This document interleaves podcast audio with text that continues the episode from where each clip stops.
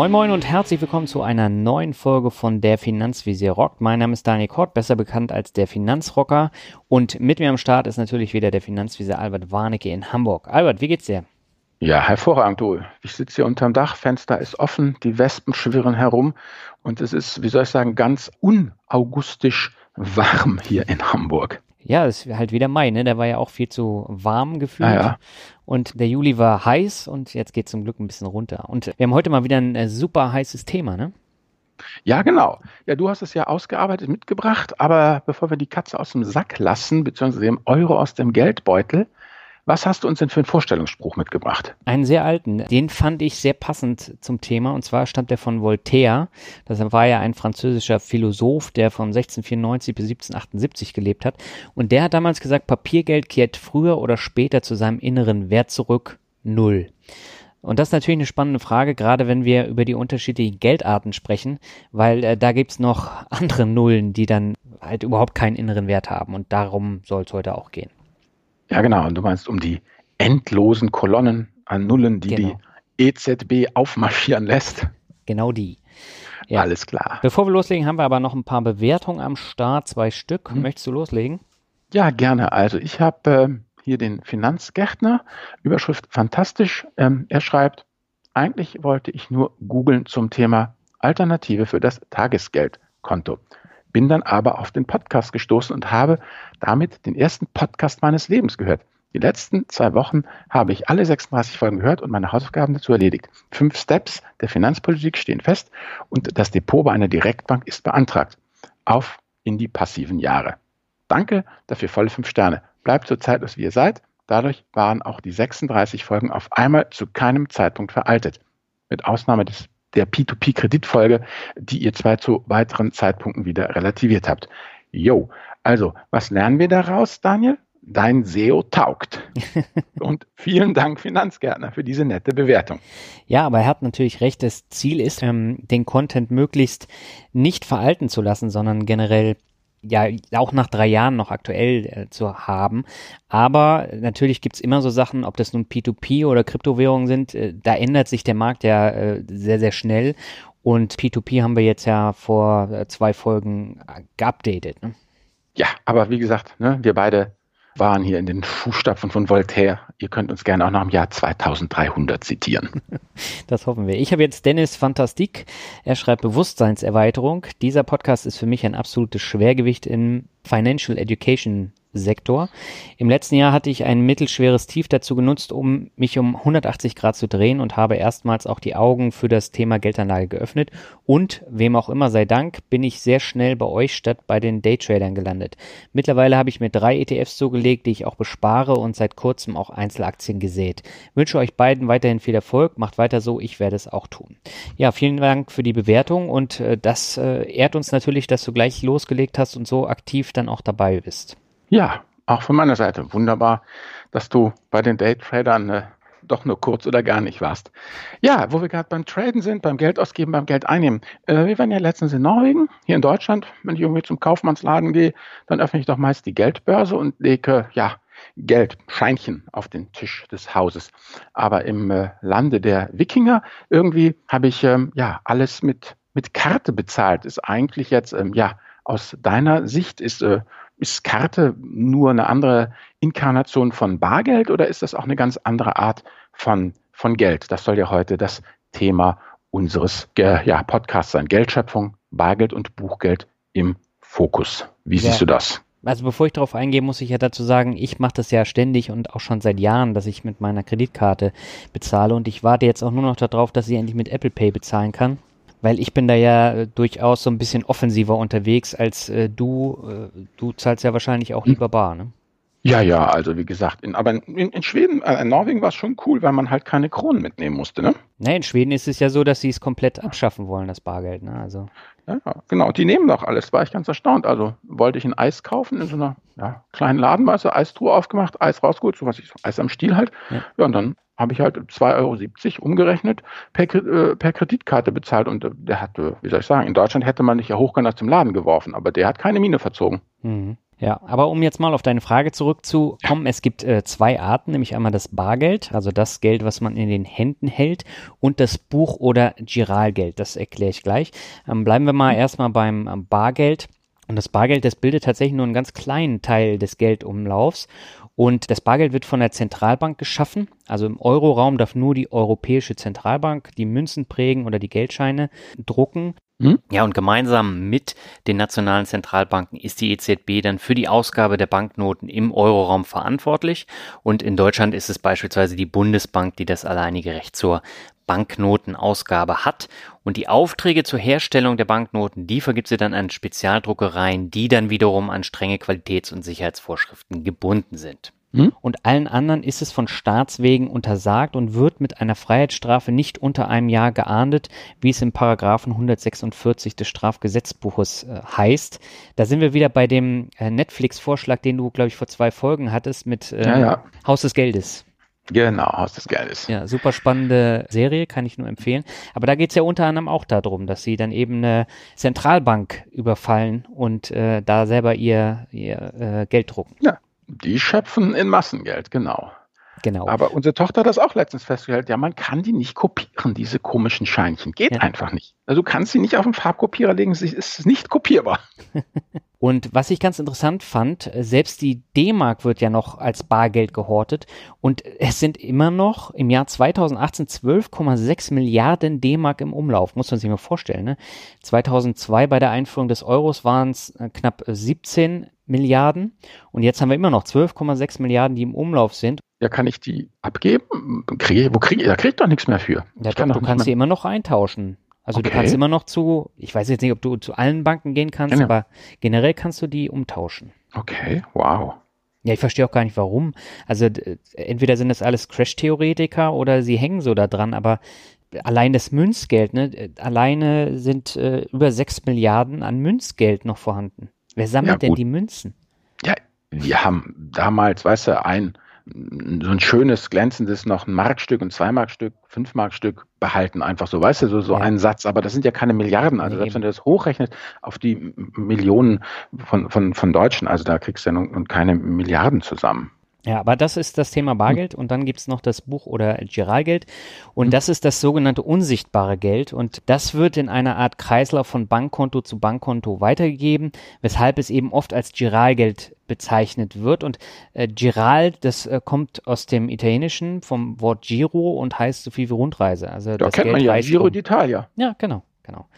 Und ähm, da haben wir dann tatsächlich dann auch die die Summen, die du von deinem Bankkonto von deiner Kreditkarte dann äh, eben bezahlst. Und das ist ja eben kein Bargeld, was du dafür nutzt. Okay. Ja, und häufig spricht man da eben auch vom Buchgeld. Ich finde es immer so ein bisschen verwirrend. Ähm, in manchen Artikeln äh, schreiben die dann Buchgeld, in anderen wieder Giralgeld. Und äh, das ist eigentlich das Gleiche, weil Buchgeld äh, heißt es, weil es nur in den Büchern der Banken erscheint. Und ja, mittlerweile erfolgt diese Aufzeichnung halt fast ausschließlich in elektronischer Form. Das heißt, der Begriff Buchgeld ist eigentlich auch veraltet. Okay, aber wenn ich jetzt sozusagen in, in früheren Zeiten, was ich bei den Fuggern oder so, mhm. die gab es ja auch, dann bin ich als Kaufmann da hingegangen in Italien und habe zum Beispiel gesagt, hier, hm, ich zahle euch was ein und dann gaben die mir ja so einen Schuldschein und den konnte ich dann ja, wenn ich über die Alpen rüber war, äh, konnte ich den ja zum Beispiel in, in München oder dann auch in, in Hamburg bei der örtlichen Fuggerei ja wieder einlösen. Mhm. Und der Vorteil war natürlich ja, dass ich eben nicht die schweren Goldsäcke mitschleppen musste. War das dann schon die erste Form des, des Buchgeldes? Das würde ich sagen, ja.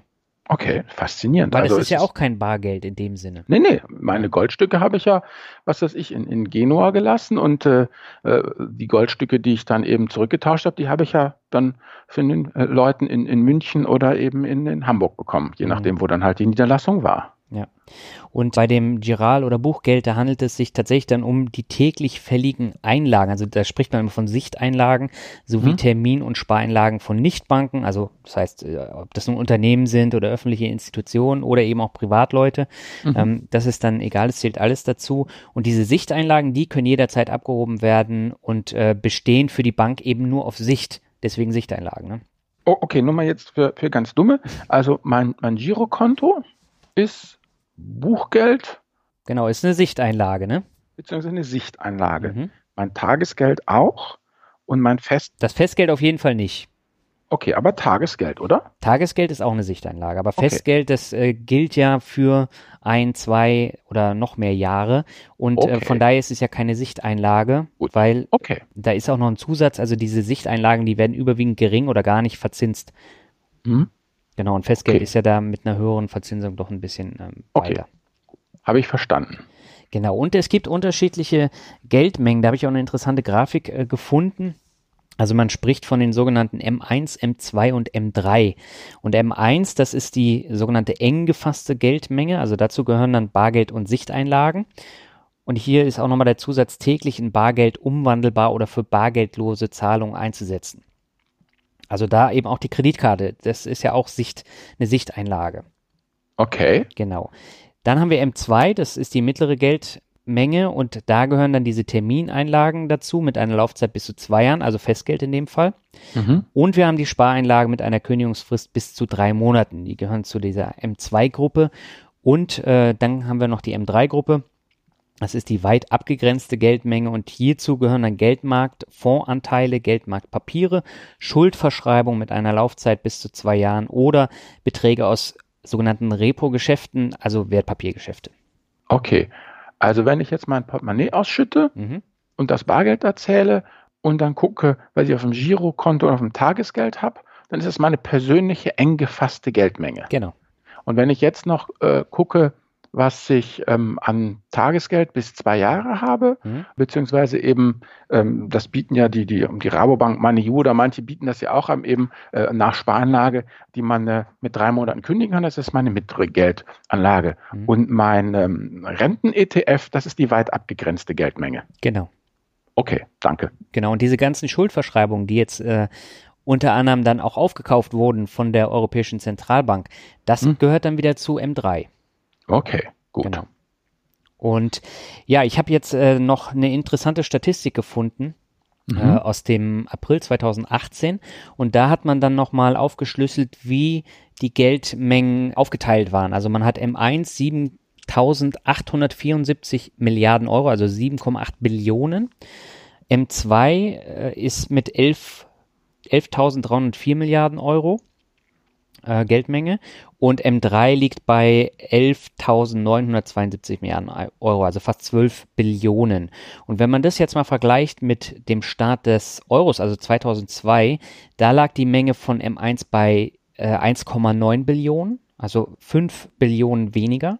Mhm. M2 lag bei 4,1 Billionen Euro, also über 6 Billionen weniger. Und M3 lag bei äh, 4,7 Milliarden Euro. Und äh, da sieht man halt, wie die Geldmenge in den letzten 15, äh, 16 Jahren extrem größer geworden ja. ist. Gut, ich äh, habe nochmal gerade hier geguckt, die Billion, ja, also im deutschen Sprache auch die Billion, ja, das ist äh, eine Eins, die gefolgt wird von zwölf Nullen. Also das ist schon ja. mal echt eine ganz schöne Kolonne. Ja. Eins mit zwölf Nullen.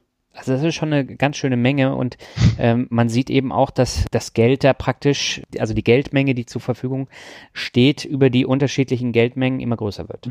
Ja, ja genau. Damit wären wir irgendwie beim, beim nächsten Thema, was mich ja auch immer interessiert, weil ich auch nicht so ganz verstanden habe. Diese Geldschöpfung, also ich mhm. stelle mir das immer so vor, da, da steht irgendwie einer mit so einem großen Kescher irgendwie an einem Fluss und da fließen die ganzen Scheinchen und dann schöpft er praktisch aus diesem riesigen Fluss, schöpft er unendlich viele Scheinchen und stapelt die auf und ja, die kommen irgendwo her. Man weiß es nicht so genau. Und äh, äh, ja, ist das jetzt irgendwie ein richtiges Bild oder ist das komplett schief und krumm? Ist das Blödsinn? Ja, also ich habe da ja jetzt einiges auch zu gelesen und ähm, so selbsterklärend ist es nicht. Also man muss sich da schon so ein bisschen äh, damit beschäftigen, weil es okay. gibt ja davon abgeleitet eben auch nochmal so ein paar Problemfälle, die man dann nochmal erörtern muss. Fangen wir mal erstmal an, was ist Geldschöpfung überhaupt? Also damit wird tatsächlich das Generieren und Vermehren des Geldes in einem vorherrschenden Mischgeldbankensystem, an dem Geschäftsbanken und Zentralbanken beteiligt sind. Also das mhm. ist Geldschöpfung.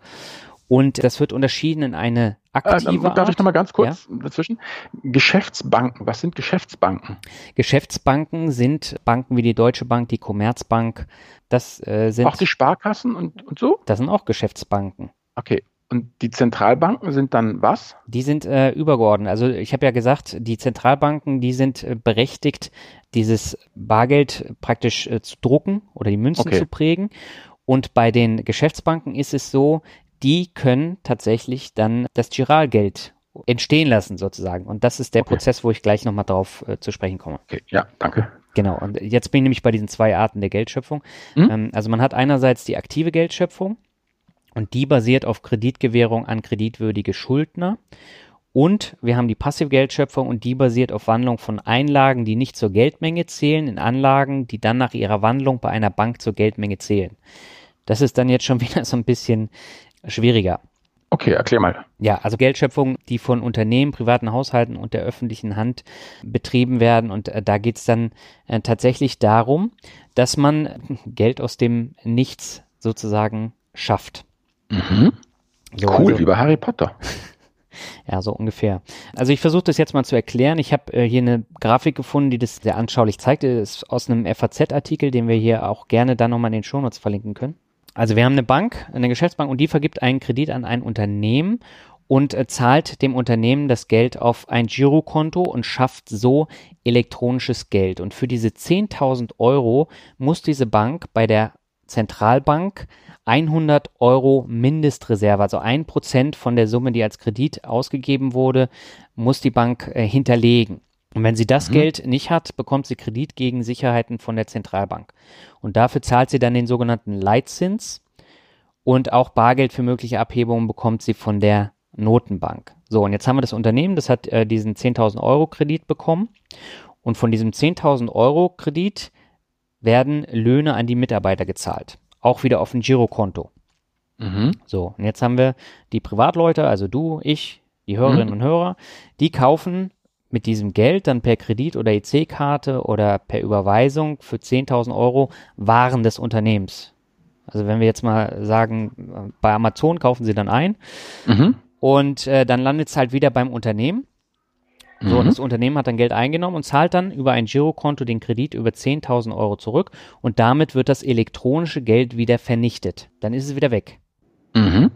Aber wir haben ja jetzt eben gehört, der, die Geldmenge wird ja immer größer. Mhm. So, und jetzt äh, haben wir diesen Prozess, aber diese, diese Geldschöpfung, die wird durch zwei wirklich wichtige staatliche Regulierungen begrenzt, nämlich auf der einen Seite durch diese Bargeldreserve von 30 Prozent der Geschäftsbanken, weil sie mit Auszahlung der gewährten Kredite in Form des gesetzlichen Zahlungsmittels rechnen müssen. Und der zweite Punkt ist eben durch eine Mindestreserve von einem Prozent an Zentralbankgeld. Und äh, das hatte ich ja eben auch schon in dem Prozess erläutert. Das wird ja dann hinterlegt bei der Zentralbank. Okay. Verstehe.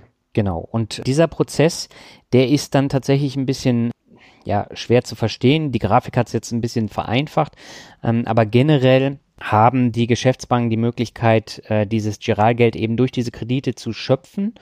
Und dieses Prinzip der Giralgeldschöpfung, das entspricht weitgehend der Zentralbankgeldschöpfung. Aber Geschäftsbanken müssen im Gegensatz zu der Zentralbank einige Regulierung beachten. Und äh, da haben wir jetzt zum Beispiel Basel III. Das ist ja auch so ein Begriff, der immer wieder erwähnt wird und den habe ich gleich nochmal als Finanzbegriff der Woche. Das würde ich dann gleich okay. mal vorstellen. Gerne. Genau, und äh, dann habe ich noch den Begriff Einlagen. Das ist natürlich auch wichtig. Und Einlagen sind Geldbeträge, die die Kunden als Sparer den Banken gegen eine Zinszahlung überlassen. Und da unterscheidet man dann mit den schon erwähnten Sichteinlagen, Termineinlagen oder eben Spareinlagen. Und die Spareinlagen, die sind in der Regel unbefristet und die Einleger können sie nach Ablauf einer Kündigungsfrist dann eben von der Bank zurückfordern. Okay. So, ich glaube, die Begriffe haben wir jetzt mhm. so ein bisschen erläutert. Mhm. Und es gibt dann natürlich auch einige Probleme bei der Geldschöpfung und äh, mhm. da stoßen wir immer wieder drauf. Und äh, wir haben ja jetzt in den vergangenen Jahren das Helikoptergeld gehabt. Hast du wahrscheinlich auch schon mal mit äh, zu tun ja. gehabt, oder? Ja, das, den Begriff kenne ich zwar eher mit der Zusammensetzung Helikopter und Eltern, aber äh, ja, Helikoptergeld, ja klar, dann kann man nicht drum herum um den Begriff. Genau, also, dann erzähl mal. Ja, also das betrifft natürlich diesen besonderen Fall der Ausweitung der Geldmenge durch exorbitant hohe Geldschöpfung. Und wir haben natürlich jetzt hier die Zentralbanken gehabt oder gerade die Europäische Zentralbank, die dann ganz viele Staatsanleihen aufgekauft hat und so immer mehr Geld in den Markt gepumpt hat, damit die äh, Länder dann äh, eben das Geld zur Verfügung haben. Mhm. Und äh, das Ziel von dieser expansiven Geldpolitik ist es dann tatsächlich durch Konsumausgaben auch die Realwirtschaft weiter anzukurbeln, dann, äh, dass man ein Inflationsziel erreichen möchte. Also in der EU wird ja ein äh, Inflationsziel von zwei Prozent angestrebt von der EZB. Mhm. Und äh, dann eben auch so eine Deflation zu vermeiden oder zu verhindern. Und ja, und dieses Konzept gibt es jetzt seit 2015, glaube ich, als ähm, Erweiterung zu bisherigen Maßnahmen wie dieses sogenannte Quantitative Easing oder Negativzins, weil die eben die wirtschaftspolitischen Erwartungen nicht erfüllt haben. Also es kam nicht wirklich zu äh, diesen vermehrten Konsumausgaben und man hat da wirklich alles versucht, um die Auswirkungen, die nach wie vor ja noch vorhanden waren von der Finanzkrise, wieder aufzufangen. Okay, also mit anderen Worten, wir Finanzblogger und ganz voran die ganzen Frugalisten, ja, die sabotieren und boykottieren sie das, wo sie es können, sozusagen, dieses EZB-Ziel der Inflation. Weil, ja, ja wenn ich nichts ausgebe, dann äh, tut sich das alles ein bisschen schwer oder sehe ich das falsch? Nee, das siehst du genau richtig. Also es geht ja tatsächlich dann darum, dass ähm, die normalen Leute bereits bestehende Güter oder Dienstleistungen dann eben kaufen und mhm. äh, dass wir dann eben tatsächlich das Geld dann wieder an die Unternehmen dann zurückgeben. Und das Problem ist aber auf der anderen Seite, dass das Geld halt auf dem Finanzmarkt ausgegeben wird, wie wir mhm. eben als Frugalisten, als Blogger, als äh, Geldanleger dann das eben machen, oder auf den Immobilienmarkt. Da wird es ja mhm. auch ausgegeben und so mhm. entstehen dann eben tatsächlich dann äh, Spekulationsblasen. Also bei den Immobilienpreisen an den Börsen, dass die Kurse dann immer weiter nach oben gehen. Ich meine mittlerweile seit äh, neun Jahren. Mhm. Ja, das, ja, klar, 2008, 2009 war das schon, ja, klar. Ewig, ewig, okay. Ja, und wenn du jetzt mal guckst, so München, mhm. Berlin, das sind natürlich gerade auch auf dem Immobilienmarkt auch äh, ja Orte, wo, wo fast eine Blasenbildung schon entstanden ist, weil die, die Preise so exorbitant nach oben gegangen sind. Ja, in Hamburg steigen die Preise auch massiv, ja. wie gesagt, mit genau. Blase, nicht Blase, da tue ich mich immer so, so wahnsinnig schwer. Da gibt ja wieder andere Stimmen, die sagen im internationalen Vergleich, äh, ja, so nach dem Motto, das, was du für eine Bruchbude in London zahlst, da kriegst du in Berlin immer noch ganze Straßenzüge vor, welche, welche Blase. Mhm. Also ich weiß gar nicht, wie, wie sowas immer berechnet wird. Aber ich verstehe, klar, okay, wir, wir Bürger sollen eigentlich mehr Geld ausgeben, um die Realwirtschaft anzukurbeln und das weniger die, auf die Finanzmärkte tragen, das Geld, genau. oder in den Immobilien, die Immobilienwirtschaft. Klappt aber nicht so richtig. Jetzt könnte man so ein bisschen ketzerisch sagen, deswegen gibt es auch keine Finanzbildung in Deutschland, aber ähm, das wäre wirklich ein bisschen sehr ketzerisch, oder? Ja, ach, da arbeiten wir dran. Das wird schon besser. Genau.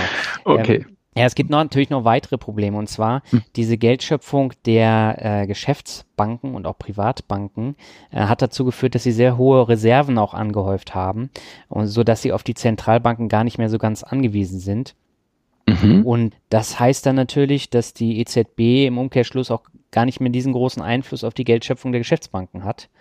Okay dann hat man eben gemerkt, die Geldmenge, das habe ich ja schon gesagt, ist in den letzten gerade 16 Jahren enorm schnell gewachsen und auch größer gewachsen als das Bruttosozialprodukt von, von Deutschland jetzt beispielsweise. Und äh, das Geld ist dann immer wieder in die Finanzwirtschaft geflossen und führt dann eben da zu weiteren Blasen und Verwerfungen. Ne? Mhm. Und äh, das ist ja dann in dem Sinne äh, nicht wirklich Geld im rechtlichen Sinn, sondern eben nur diesen, diesen, dieser Anspruch darauf, den die Banken dann auf Wunsch erfüllen müssen, aber insgesamt nicht erfüllen können. Und hier haben wir nämlich dieses Problem, was wir in Italien zum Beispiel im letzten Jahr gesehen haben, dass viele Banken da das Problem haben, dass sie äh, faule Kredite haben. Und das ist ja das gleiche Schema, was es 2007, 2008 auch gab mit diesen faulen Immobilienkrediten. Mhm. Und das kann sich dann auch zu einem Problem ausweiten. Ja. Und äh, ich habe da mal geguckt, es gibt hm. vor allen Dingen jetzt in den südeuropäischen Ländern einen hohen Anteil von notleidenden Krediten in den Banken. Mhm. Und also gerade Italien äh, ist da ja immer wieder genannt worden. In Portugal sind Banken pleite gegangen. In Spanien war es kritisch. Und ich habe jetzt nochmal von 2018 hier eine, eine Grafik. Und äh, da ist es tatsächlich so, dass, glaube 10 Prozent Problemkreditquote in Italien herrscht oder über 10 Prozent. In Irland haben wir auch so viel. In mhm. Spanien ist runtergegangen. Also da liegt es bei 5. Bei Deutschland liegt es ähm, bei 3 Prozent. Und Schweden, glaube ich, 1 Prozent. Also es geht dann äh, immer weiter nach unten. Okay. Aber das ist natürlich dann auch äh, eine Gefahr, gerade wenn die EZB äh, oder die Länder dann eben auch versuchen müssen, diese Banken dann wieder aufzufangen, wenn sie systemrelevant sind. Okay, dann werden die faulen Kredite wieder von Steuerzahlerkosten ja. rausgeboxt. Genau. Okay. das ist halt äh, so eine Geschichte, die sich dann wiederholen könnte, so wie 2008. Mhm. Gibt natürlich jetzt auch noch andere Probleme. Wenn man jetzt in die USA guckt, da hat man ja mit, beispielsweise mit den Studentenkrediten so ein Problem, dass die Studenten mhm. die nicht zurückzahlen können. Ja, das stimmt. Ja, und das wird halt auch immer größer da, weil die äh, Studienkosten da extrem hoch sind. Mhm. Und äh, ich sehe jetzt hier gerade diesen einen Ast, ähm, hilft irgendwie dieses Basel III dagegen, gegen faule Kredite oder, oder weshalb, was ist überhaupt Basel III und, und wie, wozu würde das denn überhaupt ähm, aus dem Boden gestampft? Also Basel III gibt es, also Basel insgesamt äh, gibt es jetzt schon, äh, ich glaube, seit den 80er Jahren. Und okay. ähm, Basel III kam am 12. September 2010. Da haben die Chefs der Notenbanken und Aufsichtsbehörden von 27 Staaten, äh, eben in der EU, im Basler Ausschuss für Bankenaussicht neue Kapital- und Liquiditätsvorschriften Vorschriften für Bankeninstitute beschlossen. Und die haben dann neue Eigenkapitalregeln für Banken festgelegt, die mhm. entstanden sind aus den Lehren der Finanzmarktkrise. Und die sollten eben dazu führen, dass Banken sich im Krisenfall aus eigener Kraft stabilisieren und auch retten können. Okay. Und das Interessante ist ja, nach wie vor gibt es Banken, die die Basel III-Kriterien nicht erfüllen können. Eine ist davon die Deutsche Bank. Da mhm. gab es jetzt im Juni 2018 einen äh, Stresstest und den hat die Deutsche Bank nicht bestanden. Mhm. Okay. Genau, aber ähm, vielleicht nochmal so ein paar Worte zu den neuen Bestimmungen. Mhm. Also man hat da die Eigenkapitalregeln festgelegt und das heißt also, wie viel und welche Art von Kapital eine Bank mindestens haben muss, um ihre Risiken abzusichern. Und ähm, mit Basel III hat man das dann so geändert, dass mehr hartes Kernkapital vorhanden sein muss. Und hartes Kernkapital besteht zum Beispiel aus eigenen Aktien und einbehaltenen Gewinnen. Mhm. Und da hat man jetzt eben gesagt, also vor Basel III war es so, man brauchte 4% Ergänzungskapital, 2% weiches Kernkapital und 2% hartes Kernkapital. Und das hat man mhm. ordentlich erhöht auf 4,5 Prozent hartes Kernkapital, 1,5 weiches Kernkapital, 2 Prozent Ergänzungskapital und noch ein Zusatzpuffer, okay. den man dann da beschlossen hat. Kannst du vielleicht noch was sagen, was, was weiches Kernkapital und Ergänzungskapital sind? Also weiches Kernkapital das setzt sich aus anderen Kapitalinstrumenten zusammen mit weniger stark ausgeprägten Merkmalen, wie es da heißt. Also darunter können etwa stille Einlagen fallen, wenn die aufsichtsrechtlich vorgegebenen Kriterien für das weiche Kernkapital erfüllt werden. Okay. Genau, also Ergänzungskapital, ähm, das ist neben dem Kernkapital eben so ein weiterer Bestandteil der Eigenmittel einer Bank. Also dazu gehören dann Genussrechte und langfristige nachrangige Verbindlichkeiten. Okay. Ja, und ähm, man hat sich dann tatsächlich dadurch eben erhofft, äh, dass die Banken dann äh, robuster werden gegenüber Krisen. Aber man hat jetzt in den letzten Jahren auch anhand der Stresstests gemerkt, dass es gar nicht so einfach ist. Und wenn eine deutsche Bank im Jahr 2018 die Kriterien nicht erfüllen kann, dann mhm. äh, ist es schon ja ein bisschen kritisch. Und äh, die können es ja nur nicht erfüllen, weil sie in den USA so große Probleme haben. Auch mit faulen Krediten und allem, was dazugehört. Also es betrifft jetzt nicht die Deutsche Bank in Deutschland, sondern ähm, die Tochter in den USA, meines Wissens. Mhm. Okay, das wird uns noch ein bisschen, denke ich mal, verfolgen, dieses ganze, ganze Thema. Ja, und es kann hm. durchaus sein, dass da nochmal eine Blase zum Platzen kommt. Und hm. äh, deswegen wird Geldschöpfung oder diese exorbitante Geldschöpfung natürlich von vielen auch als Problem gesehen, verständlicherweise. Hm. Ja, und wenn man das Ganze jetzt mal so ein bisschen zusammenfasst, ja. also es ist schon ein sehr komplexes Thema, was man jetzt nicht in einer halben Stunde äh, komplett erläutern kann.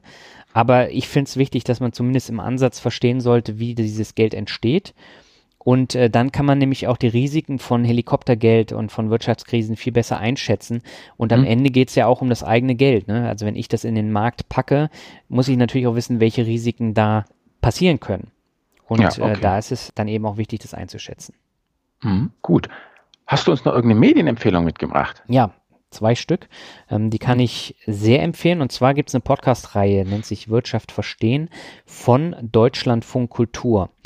Ich habe jetzt eben in Vorbereitung auf diese Folge versucht, das über einen Podcatcher äh, zu finden. Ich habe es nicht mehr gefunden. Ich hatte das vor ein paar Monaten mal runtergeladen, mhm. aber irgendwie löschen die alte Folgen. Aber wir packen den Link zu der Folge drei von festen Werten und liquiden Mitteln packen wir in die Shownotes und der behandelt nämlich tatsächlich die Geldschöpfung und den Vergleich zu Kryptowährung und noch einiges mehr und äh, da findet man auch den Player, wo man die Folge sich dann anhören kann. Mhm. Genau, und das zweite ist ein Buch, was ich vor einigen Jahren schon gelesen habe. Und zwar heißt es Tag auf Tag im Hamsterrad, Geldsystem verstehen, wie das Geld- und Wirtschaftssystem funktioniert und uns zu Hamstern macht. Von Christopher Klein und Jens Helbig. Und das ist ein sehr angenehm zu lesendes Buch, was äh, man relativ schnell durchliest, aber wo man dann eben auch die ganzen Zusammenhänge noch viel besser versteht, als es jetzt so eine 30 Minuten Podcast-Folge machen kann. Super, so. Puh, das war jetzt ja ganz schön theoretisch abstrakt. Ja. Aber ähm, kleine, ja, kleiner Pitch noch an dich als unsere Hörerin, unseren Hörer. Ähm, wenn du jetzt genug Geld geschöpft hast und nicht weißt, wohin damit, dann komm doch geschwind am 15. September aufs FinCamp. Da kannst du nämlich zum Beispiel unter anderem den Daniel live erleben. Und da reden wir nämlich dann davon, was man so ganz praktisch mit seinem geschöpften Geld anfangen kann, wie man es denn gut anlegen kann und so über die verschiedensten Klassen. Und Daniel, du bist ja auch im Start. Magst du vielleicht kurz sagen, ja, was du am FinCamp zu sagen hast, was man von dir lernen kann, ganz praktisch? Na, ich hoffe eine ganze Menge. Also ich bin ja bei zwei Panels dabei. Einmal beim Panel mit dir. Da machen wir sozusagen Finanzvisier Rock Live Asset Allocation wo wir dann eben auch nochmal äh, so die aktive und passive Asset Allocation vorstellen, aber nicht so, wie wir es im Podcast getan haben, sondern auf Basis von den äh, Fragen der Zuschauer. Genau, das ist das eine. Und das zweite, natürlich mein Leib- und Magen-Thema P2P-Kredite, beziehungsweise dann äh, Crowdfunding, was ich zusammen mit Stefan Ehrlich und Lars Robbel dann mache. Ja, das wird ganz wunderbar. Also, deshalb nochmal hier unsere Einladung an dich. Jetzt noch schnell rüber zu www.fincamp.de De.